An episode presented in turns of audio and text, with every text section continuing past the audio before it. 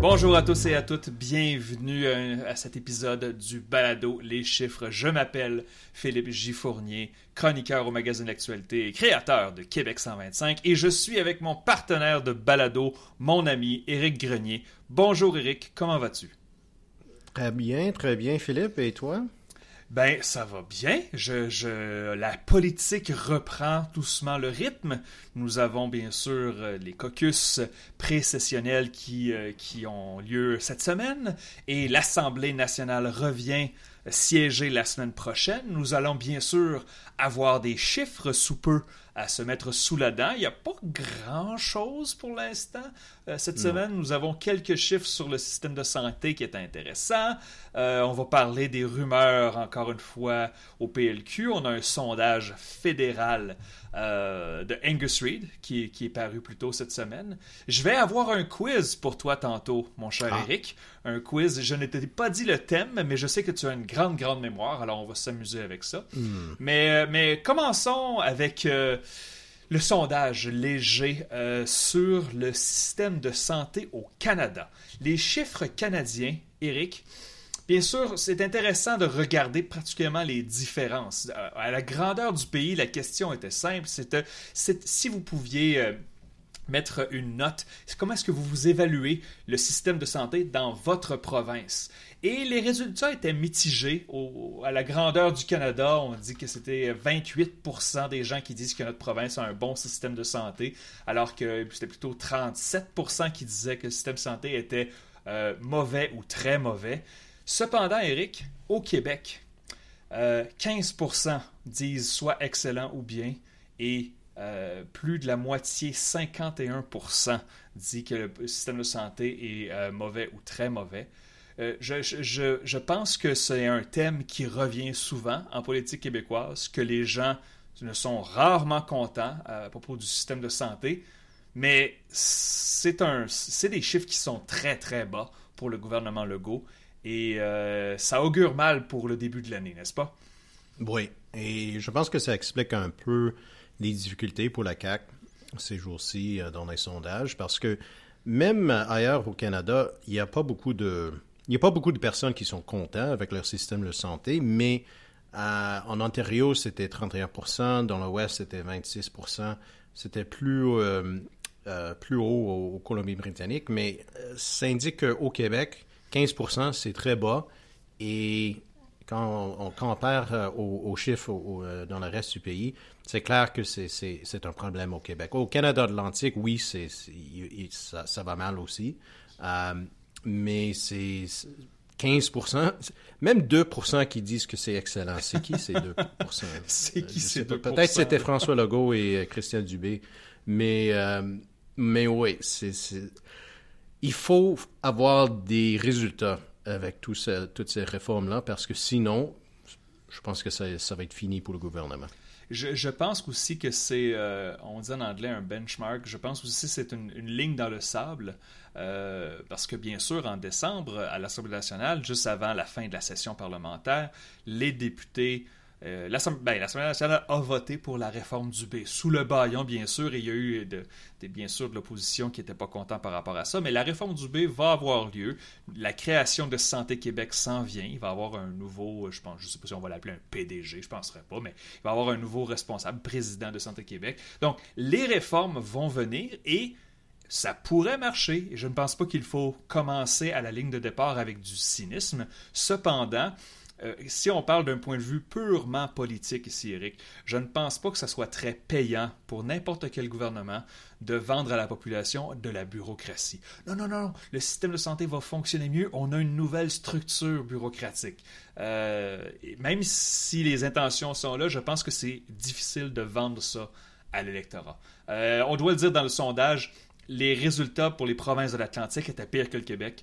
9% des répondants des provinces de l'Atlantique disent que leur système de santé est bon ou excellent. D'ailleurs, ben, en fait, zéro ont dit qu'il était excellent. 9, a dit, 9% ont dit que c'était bon et 66% ont dit mauvais ou très mauvais. Euh, les chiffres dans l'Ouest, tu l'as mentionné, Eric, en Alberta et en Colombie-Britannique, ce sont les deux seules provinces où les chiffres étaient euh, positifs, euh, plus positifs que négatifs du moins. Donc, Ouais, je pense que ça va être un défi pour le gouvernement Legault. Euh, la santé est toujours un gros sujet, comme on, l'a dit, mais euh, euh, si on regarde la dégringolade de, des appuis à la CAC au cours de 2023, il y avait plusieurs facteurs. On a beaucoup parlé de, la promesse du troisième lien et des erreurs non forcées du gouvernement Legault. Mais si les citoyens, si les électeurs sont aussi fâchés contre le système de santé, euh, les chiffres ne pourront pas remonter pour, euh, pour la CAQ.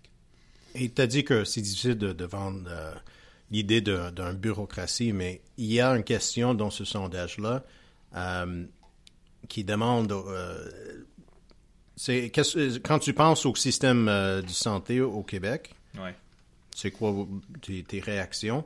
32 on dit, disaient que c'était bureaucratique. Et c'était plus haut que ailleurs au Canada. au niveau canadien, c'était 21 mais c'est 32 au Québec. Euh, et ça indique que peut-être un, plus, une bureaucratie beaucoup plus importante, peut-être c'est, c'est pas la réponse. C'est, c'est pas la solution que les Québécois attendent. Mais ben, c'est pas la solution politique, ça c'est certain. Je veux dire, encore une fois, je ne suis hmm. pas si cynique à penser que ça ne pourrait pas améliorer le système, mais tu peux pas vraiment aller en campagne électorale pour dire ben, nous avons amélioré la bureaucratie du système de santé. Je pense que c'est euh, très, euh, très risqué. Euh, bien sûr, ben, comme j'ai dit en entrée, Eric, nous n'avons pas de nouveaux chiffres purement provinciaux à, décortiquer. Je peux dire cependant que des nouveaux chiffres s'en viennent sous peu. Euh, comme j'ai dit, la semaine prochaine, mardi, les députés de l'Assemblée nationale reviennent siéger. Et donc, euh, je suis pas mal sûr que nous allons avoir des chiffres et qu'on va pouvoir s'en mettre sous la dent sous peu. Il y a eu un article euh, publié dans le Hill Times à Ottawa cette semaine qui, à propos de M. Champagne au fédéral, le député de Saint-Maurice, les, libéraux du Québec, le PLQ, euh, font de l'œil à M. Champagne et aimeraient ça qu'il se lance dans la course à la chefferie du PLQ. Et bien sûr, j'ai lu tout ceci, Eric, et j'ai souri. Parce que j'ai pensé, pourquoi est-ce que M. Champagne... J'espère que t'as pas rire. Ben, j'ai pas j'ai oh, non, j'ai pas ri. Non, non, parce que M. Coder l'a dit, arrêtez de rire de mon bilan, c'est pas drôle. Euh, oui, je sais, j'ai vu ça que euh, l'introspection ici vraiment manquante. Mais eh, est-ce que tu crois à cette histoire-là que M. Champagne pourrait faire le saut du fédéral au provincial pour aller sauver le PLQ? Euh, bien sûr, j'ai des, euh, j'ai des, des, opinions et des impressions, hmm. mais j'aimerais d'abord savoir les tiennes. Qu'est-ce que tu en penses? Mais cet article-là était intéressant parce que c'était plutôt que il ne nie pas que c'est une possibilité, mais il ne dit pas qu'il va prendre le saut au niveau provincial. Donc, je ne sais pas si c'est quelque chose de réel ou quelque chose de juste c'est possible.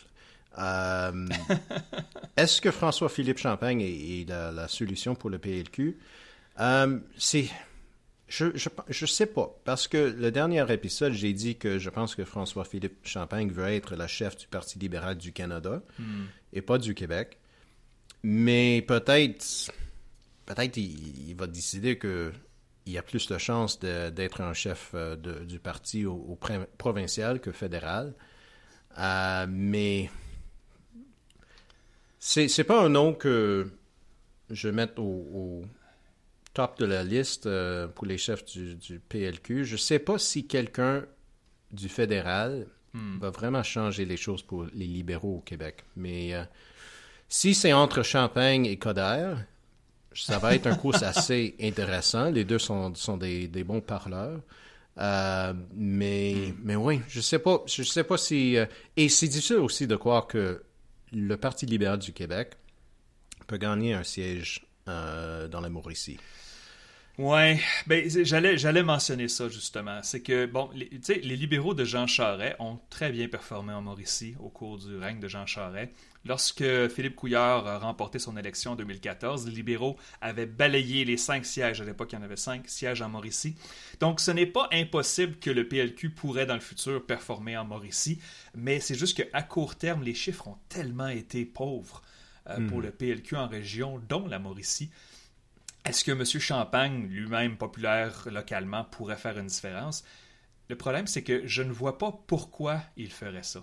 Il est dans un bon siège fédéral, il est un ministre du cabinet. Oui, le PLC semble se diriger vers une défaite, mais le, PLQ ne gagnera pas le pouvoir en 2026 au Québec.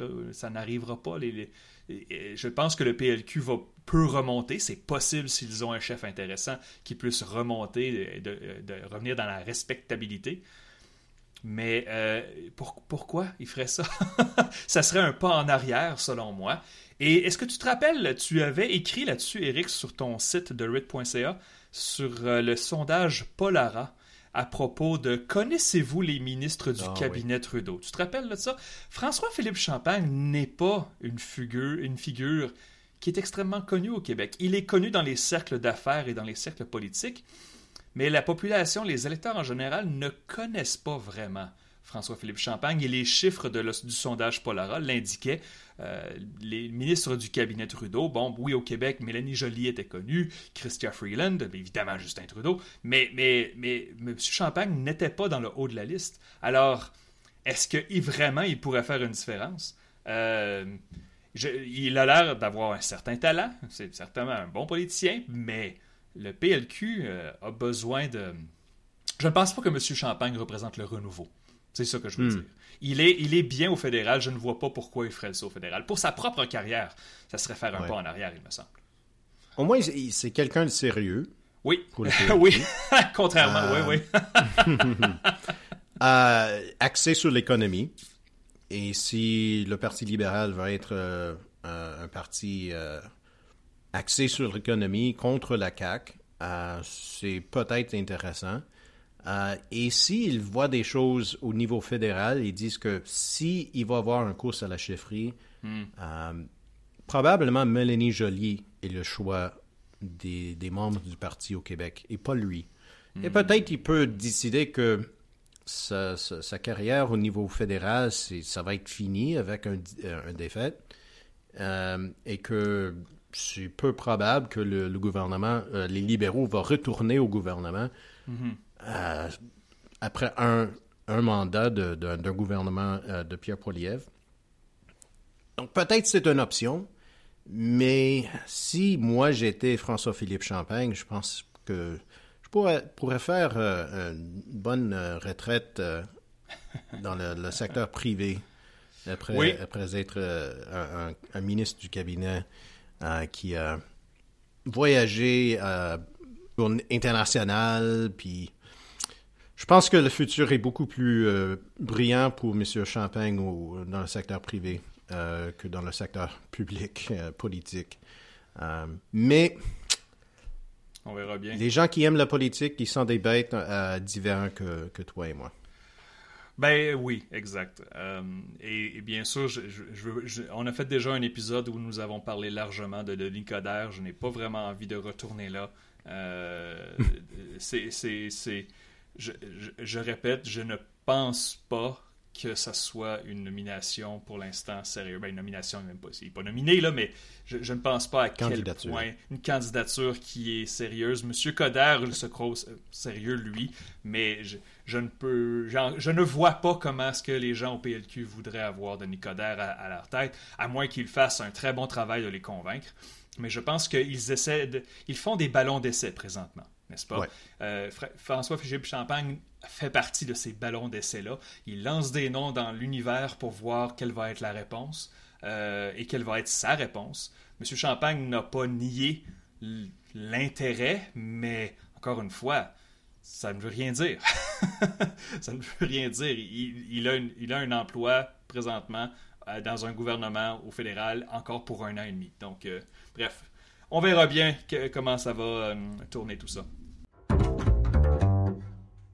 Nous avons eu un sondage fédéral euh, de la maison Angus Reid, l'Institut Angus Reid de la Colombie-Britannique.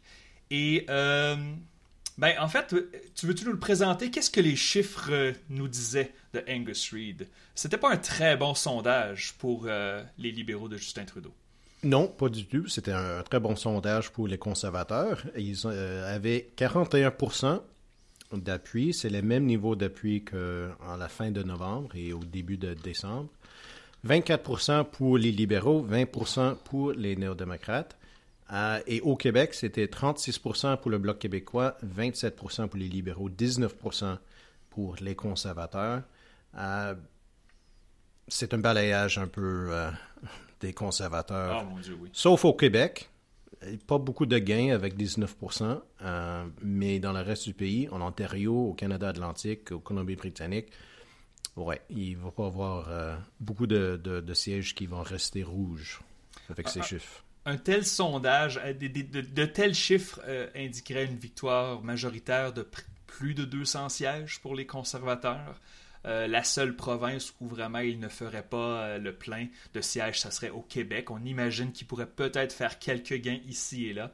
je dois dire cependant, pour, je sais qu'il y a des gens qui ont vu le sondage Angus au Québec qui ont dit Oh, 36% pour le bloc, c'est haut. Et les libéraux de Justin Trudeau au Québec à 27% donc c'est 9 points d'avance.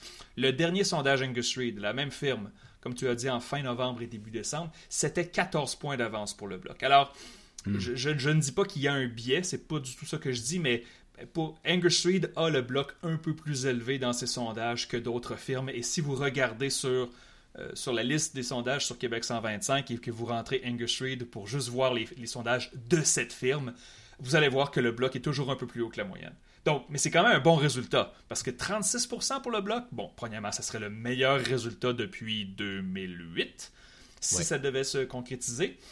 Et 2008, c'est la dernière fois que le bloc a remporté le plus de sièges au Québec. Alors, euh, donc, euh, donc, des bonnes nouvelles pour le bloc, mais bien sûr, je dirais euh, à mes amis bloquistes et péquistes, attention, c'est Angus Reid, attendez d'autres sondages. Le dernier léger, juste avant la pause des fêtes, avait le bloc à 29% au Québec. C'est pas un gros écart, 29 et 36, mais en termes de mhm. sièges, c'est un monde de différence entre les deux. Mais juste, juste des chiffres absolument horribles pour Justin Trudeau. Ils, ont mesuré le, taux de favorabilité des chefs. On voit que M. Poiliev est en le rouge. M. Poiliev, 50% de, de, taux de désapprobation, 40% d'approbation, donc moins 10. Mais le premier ministre, Éric, 64 désapprobations et 32 approbations, donc moins 32. Et lorsqu'on découpe les chiffres selon le genre et selon l'âge, on voit que M. Poilièvre est populaire auprès des hommes, mais pas vraiment populaire auprès des femmes, alors que Justin Trudeau n'est pas populaire du tout, peu importe l'âge, peu importe, euh, peu importe le genre. Alors, euh, je regarde ces chiffres-là et de plus en plus, en fait, les mois passent et se ressemblent, les chiffres se ressemblent et il semble avoir un aura d'inévitabilité autour des conservateurs de Poilièvre. J'ai bien hâte de voir ce que nous va nous réserver 2024 si les chiffres de Trudeau ne s'améliorent pas. Si on arrive à la fin de l'hiver et au printemps et ensuite à l'été, est-ce que les libéraux peuvent continuer comme ça toute l'année si des chiffres aussi horribles sont publiés de façon régulière? Je ne le sais pas. Et euh, je veux juste euh, regarder un peu les chiffres au Québec sur euh, le, côté personnel des, chefs. C'est peut-être le seul une des raisons, des raisons que Justin Trudeau est toujours vu comme une option pour le chef et qu'il il, donne des, chances aux, libéraux. C'est parce que Trudeau est toujours un peu plus populaire au Québec que dans le mm-hmm. reste du pays. Euh, son taux euh, de satisfaction, c'est 42% au Québec. 52% euh, désapprouvent du premier ministre. Pierre Poilievre au Québec, seulement 25% une opinion favorable par rapport au chef conservateur, 64% défavorable. pour Jack Meeting, il y a des, des bonnes chiffres au Québec. 47% favorables, 41% défavorables. Et les meilleurs chiffres sont pour Yves-François Blanchette, 52% favorables, 35% défavorables. C'est intéressant de, voir que euh, Poiliev a toujours beaucoup de difficultés au Québec. Parce que dans le reste du pays, euh, il y a des bons chiffres euh, au côté personnel, mais au Québec, ça ne passe pas. Euh, non, ça, Mais c'est clair que ils n'ont pas besoin le Québec je suis je, quand j'entends ça. Non, je sais, raison, je sais. Statistiquement, si on regarde seulement les chiffres, Ouais. C'est que je me souviens de 2011, quand Stephen Harper a gagné sa majorité, et qu'il y avait des gens qui disaient Bon, mais Stephen Harper vient de prouver que des conservateurs n'ont pas besoin du Québec pour gagner. Et à ceci, je répondais oui, mais c'est une élection où le libéraux et le bloc ont eu Mm. la pire défaite de leur histoire. Ça n'arrivera pas régulièrement. Je veux dire, le- si les conservateurs arrivaient à mieux performer un peu au Québec, ça mettrait moins de pression sur les autres régions. Et là, on voit la recette, c'est que les conservateurs peuvent gagner sans le Québec s'ils gagnent partout. Ouais. S'ils gagnent l'Atlantique, ils gagnent l'Ontario, ils gagnent l'Ouest, ils gagnent la Colombie-Britannique, ouais. Mais c'est juste que, à part Brian Mulroney, même qui avait remporté le Québec, mais ils avaient gagné partout. Alors, j'essaie de trouver une élection. Stephen Harper avait réussi à gagner des minorités sans le Québec avec une, bon, avec une députation minimale du Québec. Mais une majorité, c'est vraiment difficile sans le Québec, sauf si tu gagnes partout. Alors, euh, on, se dirige vraiment vers une élection de changement. hein. Euh, c'est difficile de. Je veux dire, les chiffres peuvent changer en un an et on le sait, mais quand on regarde les taux d'approbation, les taux de satisfaction, on regarde les intentions de vote, on regarde tous les indicateurs, je, ne vois pas comment un libéral peut regarder ces chiffres-là et dire oh non l'an prochain ça va ça va changer l'an prochain on va euh, on va s'améliorer oh il va y avoir l'élection américaine ça va nous aider je suis comme ok vous avez des lunettes roses si c'est le cas Euh, Ouais, ça flash rouge, mais pas euh, rouge libéral. non ça flash bleu partout Ouais. écoute, euh, encore une fois, on n'a pas beaucoup de sondages à décortiquer. Alors, on, on a eu une très bonne question d'un de nos auditeurs sur euh, la plateforme Patreon. Et encore une fois, ceux qui nous écoutent présentement, si vous voulez devenir membre du balado, euh, vous pouvez le faire sur Patreon, www.leschiffres.ca. Et vous avez ainsi accès aussi à notre page Discord, qui est un endroit incroyable pour pouvoir échanger avec d'autres nerds de politique. Et oui, il y a du français et il y a de l'anglais, c'est un peu De plus en plus. Discord bilingue, c'est de plus en plus. Et c'est extrêmement agréable et il n'y a pas de trolls. Si jamais il y en a un jour, on va les expulser. Mais jusqu'à maintenant, les gens sont très respectueux. Et vous pouvez nous envoyer des questions et nous suggérer des sujets de discussion entre Eric et moi. Et euh, ben, euh, la question de Ali Gersoy, c'est par rapport à la sortie de Pierre Poilièvre contre la mairesse de Montréal, Valérie Plante, et le maire de Québec, Bruno Marchand, les traitant d'incompétents. La question, c'est ben, est-ce qu'il y a une stratégie derrière ça? Euh, ben, moi aussi j'ai une réponse, mais Eric? Non, je veux, je veux t'entendre parce que moi, je, je, je sais que Valérie Plante est vue comme un- un- un- une mère euh, progressive, puis elle a une histoire avec les néo-démocrates aussi. Donc, euh, c'est clair que pour Pierre Poilievre, Valérie Plante n'est pas un allié. Et c'est aussi clair que les conservateurs n'ont aucune chance de gagner un siège sur l'île de Montréal. Donc, c'est- s'ils pensent que Valérie Plante n'est est pas populaire, c'est une bonne, une bonne stratégie. Mais je, je, je connais pas vraiment le, le, le- la perception de, de Bruno Marchand. Donc, euh, vas-y. Ben, les, avis sont partagés, bien sûr, à Québec. Il y a des gens qui aiment beaucoup le maire, d'autres qui l'aiment moins. C'est un maire qui avait misé vraiment sur le tramway, sur le transport en commun. Et bien sûr, ce n'est pas euh, le sujet préféré de certains gens qui sont à droite du spectre euh, politique. Euh, on sait que la gang de Radio X, eux autres, non, ils veulent juste plus d'autoroutes, ils veulent un troisième lien autoroutier, ils veulent pas de transport en commun. Je veux prendre mon char. Là, je fais une caricature, bien sûr, des gens de Québec. Je viens de Québec, inquiétez-vous pas, je ne me moque pas, mais vous pouvez pas dire que c'est, y a pas un petit peu de vérité là-dedans aussi. Alors, euh, le diagramme de veine des électeurs conservateurs au Québec et des électeurs de Valérie Plante, c'est pas mal deux cercles, un à côté de l'autre, qui ne se touchent pas. OK? Euh, et, et ces commentaires sur euh, l'incompétence des maires par rapport à la nombre de mises en chantier et la construction de logements, il y a eu beaucoup d'articles, beaucoup d'encre a été coulée à ce sujet. J'ai pas vraiment envie de me plonger là-dedans, autre que pour dire les analystes sont un peu tombés dans le piège. Parce que oui, il y a eu un ralentissement des chantiers à Montréal, mais ça, suivait des années consécutives, des années records de construction. Si tu regardes les 4-5 dernières années avec Valérie Plante, il y a eu beaucoup, beaucoup de construction à Montréal. Alors, ce, que, ce qui m'a tanné de ça, c'est que la stratégie, pour moi, était claire. C'était, encore une fois, ben voici quelqu'un que vous n'aimez pas, ben je vais attaquer la personne que vous n'aimez pas. Vous n'aimez pas Valérie Plante parce qu'elle est progressiste, parce qu'elle construit des pistes cyclables, ben je vais l'attaquer. Selon moi, c'était jeter de la viande rouge à ses partisans plus qu'une stratégie de politique pour accélérer la construction de logements. Euh, et pour Bruno Marchand, c'est un peu moins clair, mais Bruno Marchand a été élu particulièrement, euh, en grande partie grâce aux électeurs du centre-ville de Québec, euh, qui, sont plus, qui sont plus en faveur du transport en commun, choses comme ça. Donc, selon moi, c'est, c'est un résultat direct des guerres culturelles. alors, il, il, il, a, il, a, envoyé des fleurs, aux, ben, des fleurs virtuelles, bien sûr, mais au maire de Drummondville et, euh, et pas de Drummondville, Victoriaville, oui, et de Trois-Rivières. Tiens, tiens, des régions où les conservateurs pourraient faire des gains au Québec. C'était une stratégie de campagne. Les conservateurs sont en campagne permanente depuis que Poilièvre a gagné et vont continuer d'être en campagne permanente jusqu'à la vraie campagne l'an prochain.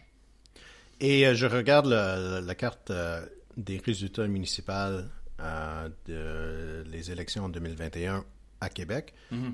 Et Marchand a gagné les quartiers qui sont plutôt les, sièges au, niveau fédéral de, Québec et de Louis Hébert. Mm.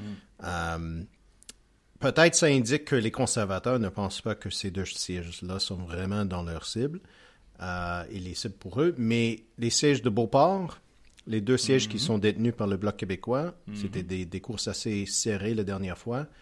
Euh, peut-être là, à, Beauport, euh, Bruno Marchand est, moins populaire et peut-être ça aide un peu.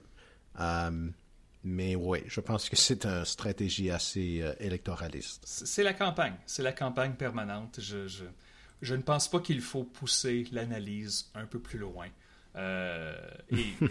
c'est pas des échecs de trois dimensions, puis. c'est ça, exact. Comme dans Star Trek.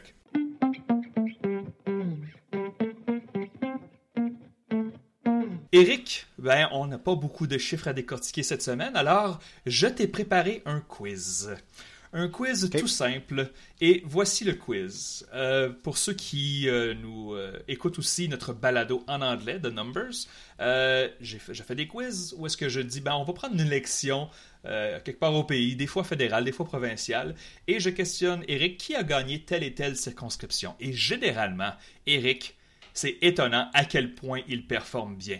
Mais la semaine dernière, oh, et là, il a un sourire en coin parce qu'il n'aime pas perdre. La semaine dernière, il a eu de la difficulté. Alors, euh, écoutez ça, vous allez voir, c'est pas mal drôle euh, d'entendre Eric euh, se faire avoir parce que ça n'arrive pas souvent.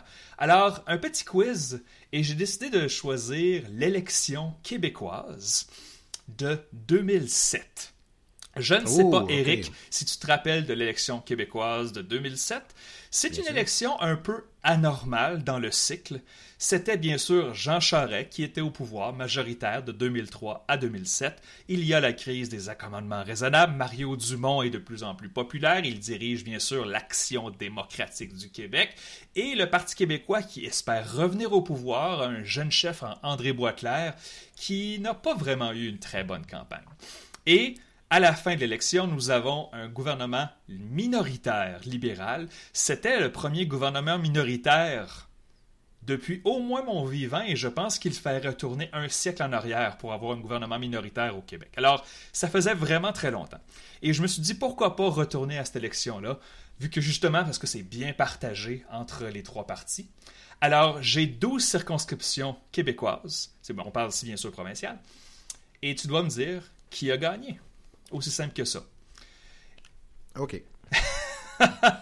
Eh, est-ce que tu connais, est-ce que tu penses que tu vas bien performer avec cette Tu te rappelles l'élection? Je pense que oui. Je, je, je, me souviens des, des chiffres. C'était 48% pour les libéraux, 41% 48 pour le sièges. 48 sièges, pas 48%. Oui, c'est ça, OK. Oui, oui, oui. 41 pour l'ADQ et 36 pour le, Parti québécois. Exactement. Et combien pour Québec solidaire?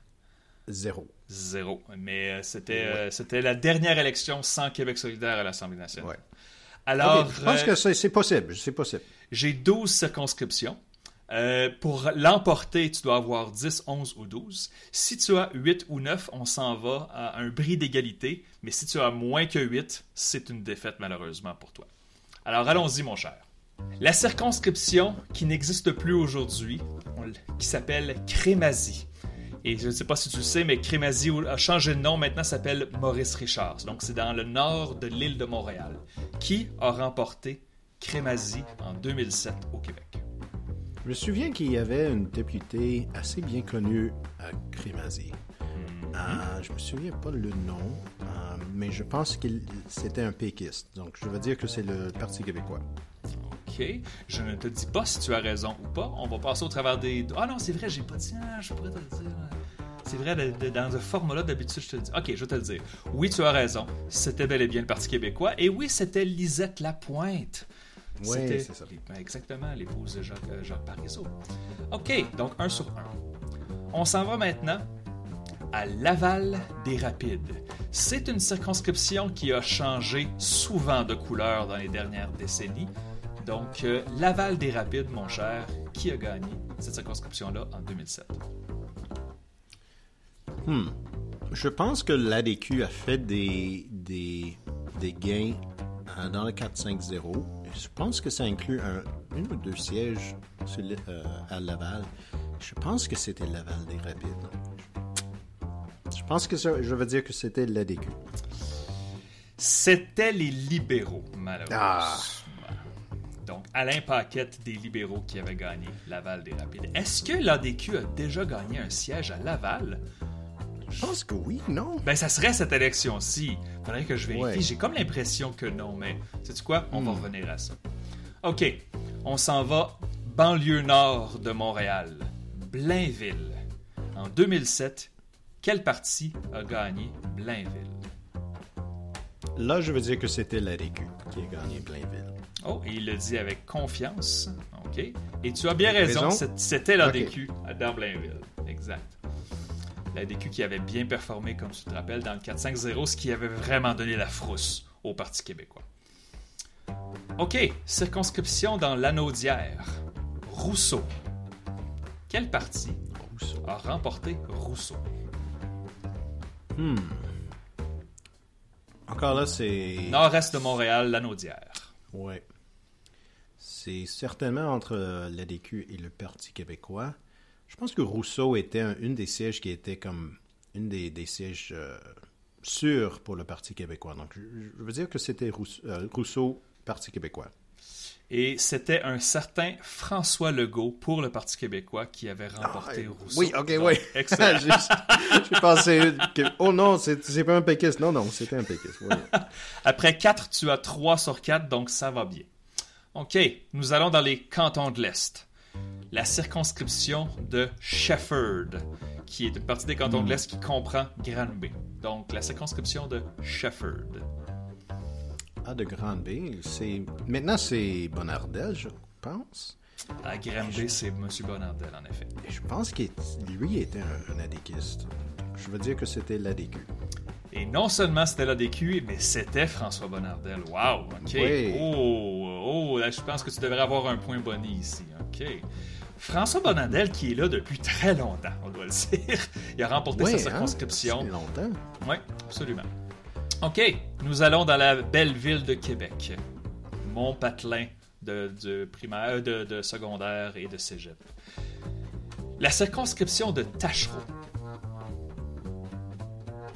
Tachereau, Parti québécois. Parti québécois, Agnès Maltais, c'est la bonne réponse. OK. Ben, on est à mi-chemin, mon cher, et tu as 5 sur 6. T'as seulement raté Beaucoup mieux que la dernière fois. Allez écouter l'épisode sur 1984. OK. On reste dans la région de Québec.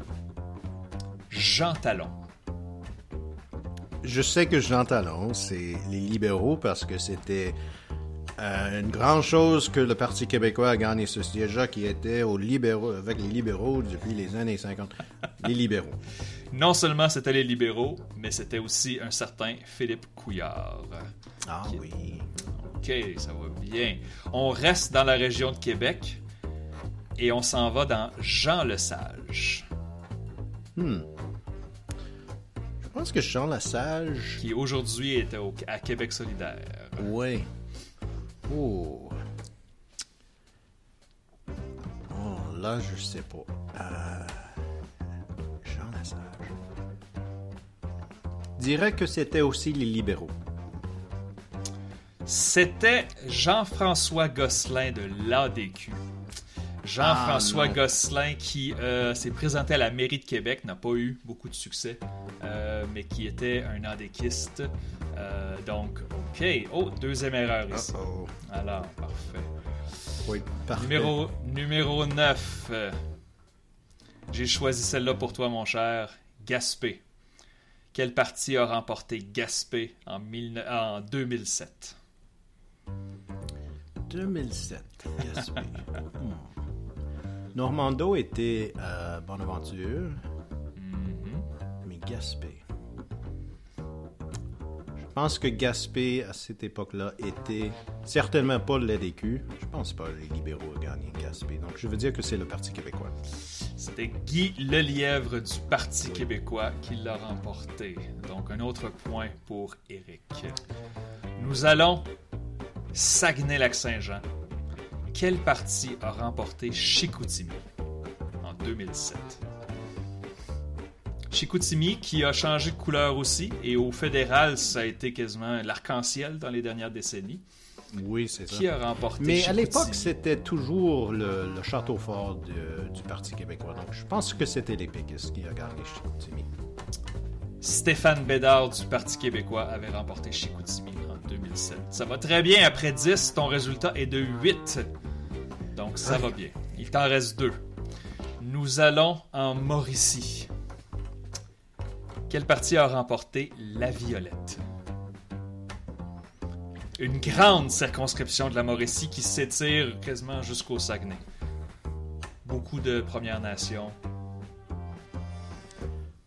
Oh, c'est difficile, ça. Hmm. J'essaie d'imaginer la carte. Je sais que C'est un gros comté, il prend c'est beaucoup de juste place. au... Ouais. Euh, je pense que je vais dire que c'était l'ADQ.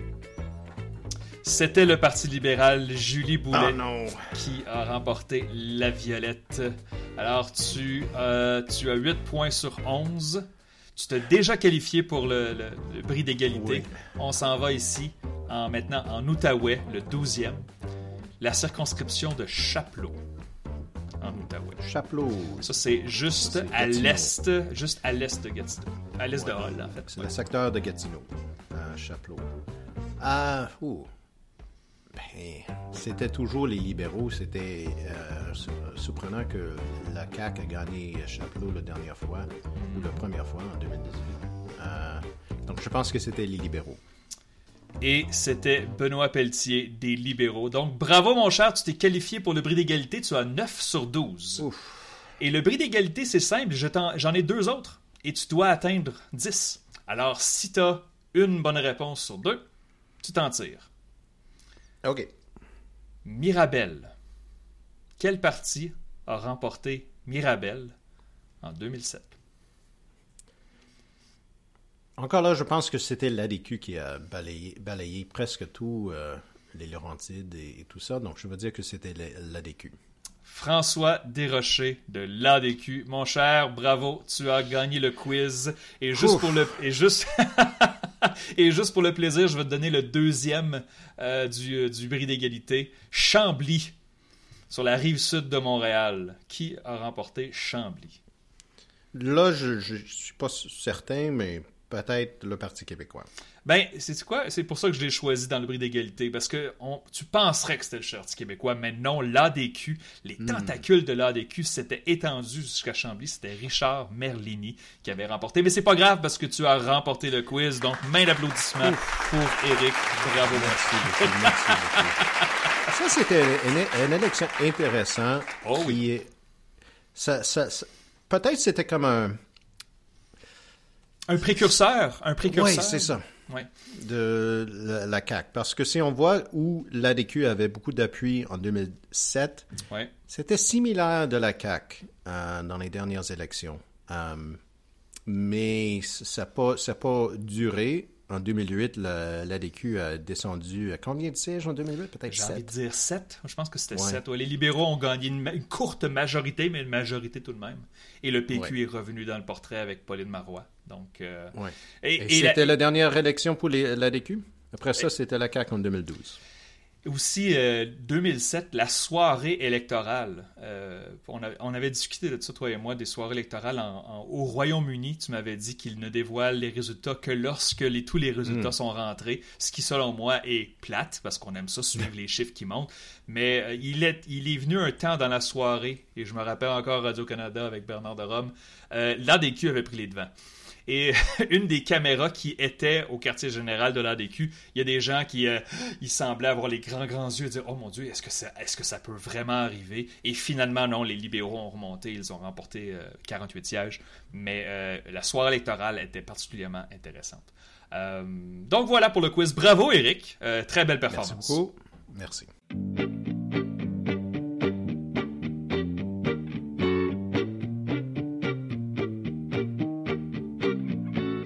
Mon chiffre de la semaine, c'est 44. OK. C'est le pourcentage des électeurs bloquistes qui dit dans le sondage de Langus Reed que c'est possible ou probable qu'ils voteront pour les libéraux si ça devient clair que les conservateurs vont gagner les élections. Euh, je ne pense pas que le bloc va, perdre 44% de leur appui, euh, mais ça indique que ce n'est pas juste un phénomène côté des néo-démocrates, qu'il y, y a des bloquistes qui pourraient changer leur vote s'ils mhm. pensent que euh, ça va être un premier ministre, euh, Pierre Poilievre. On a vu que Poilievre n'est pas populaire au Québec. Euh, c'est clair qu'il y a beaucoup de comtés où c'est vraiment pas entre les, les libéraux et les conservateurs, donc ça, ça fait pas beaucoup de sens de changer le vote, mais dans quelques comtés, peut-être ça va aider les libéraux de gagner des sièges ou c'était les, les bloquistes qui étaient les favoris. Et là, on a une preuve ici que Eric et moi, nous ne, dévoilons pas nos chiffres de la semaine parce que j'avais pigé dans le même sondage et le même thème ici. Mon, hmm. chiffre, était, mon chiffre était 7. Dans le sondage Angus Reid, il évalue l'appui des électeurs euh, néo-démocrates à 20 au pays. Mais de ce nombre, il y a 7 points de pourcentage qui disent qu'ils pourraient décider d'appuyer les libéraux s'ils pensent que les conservateurs pourraient s'approcher de la victoire. Et donc, les chiffres de Angus Street suggèrent oui, que les, suggèrent, oui, que les conservateurs pourraient gagner une grande victoire, mais si les libéraux arrivent à amasser, à ramasser, à convaincre des électeurs anti-conservateurs, le NPD pourrait être euh, vraiment heurté par ceci et, je ne veux pas dire rayé de la carte parce que c'est exagéré, mais ça pourrait faire vraiment mal au NPD si euh, un tel scénario devait arriver. Donc, euh, mon chiffre la semaine est de 7. Euh, ça ben, que c'est une bonne chose d'avoir 41% d'appui dans les sondages, mais si ça, cause un peu de peur chez des, électeurs progressistes, peut-être c'est mieux d'être à 39. Et, tu sais quoi, euh, c'est, je pense que sans être cynique, on peut dire que ça risque d'être une stratégie du Parti libéral. Absolument. donc, ça serait rien de nouveau de ce côté-ci. Ben, merci beaucoup, mon cher Eric. Euh, merci beaucoup tout le monde de nous appuyer dans ce projet. Encore une fois, vous voulez devenir membre du balado, nous encourager, participer aux discussions, nous envoyer des questions. www.leschiffres.ca. Euh, ça vous mène euh, au site Patreon où vous pouvez vous inscrire. nous apprécions beaucoup votre appui. Évidemment, Eric et moi, on aime beaucoup ce projet et on aimerait qu'il continue, particulièrement lorsqu'on va s'approcher des prochaines élections à la fois au Québec et au fédéral. Euh, donc www.leschiffres.ca. Merci beaucoup. Merci beaucoup, Eric. Merci, Philippe. À la prochaine. Bonne semaine. Au revoir.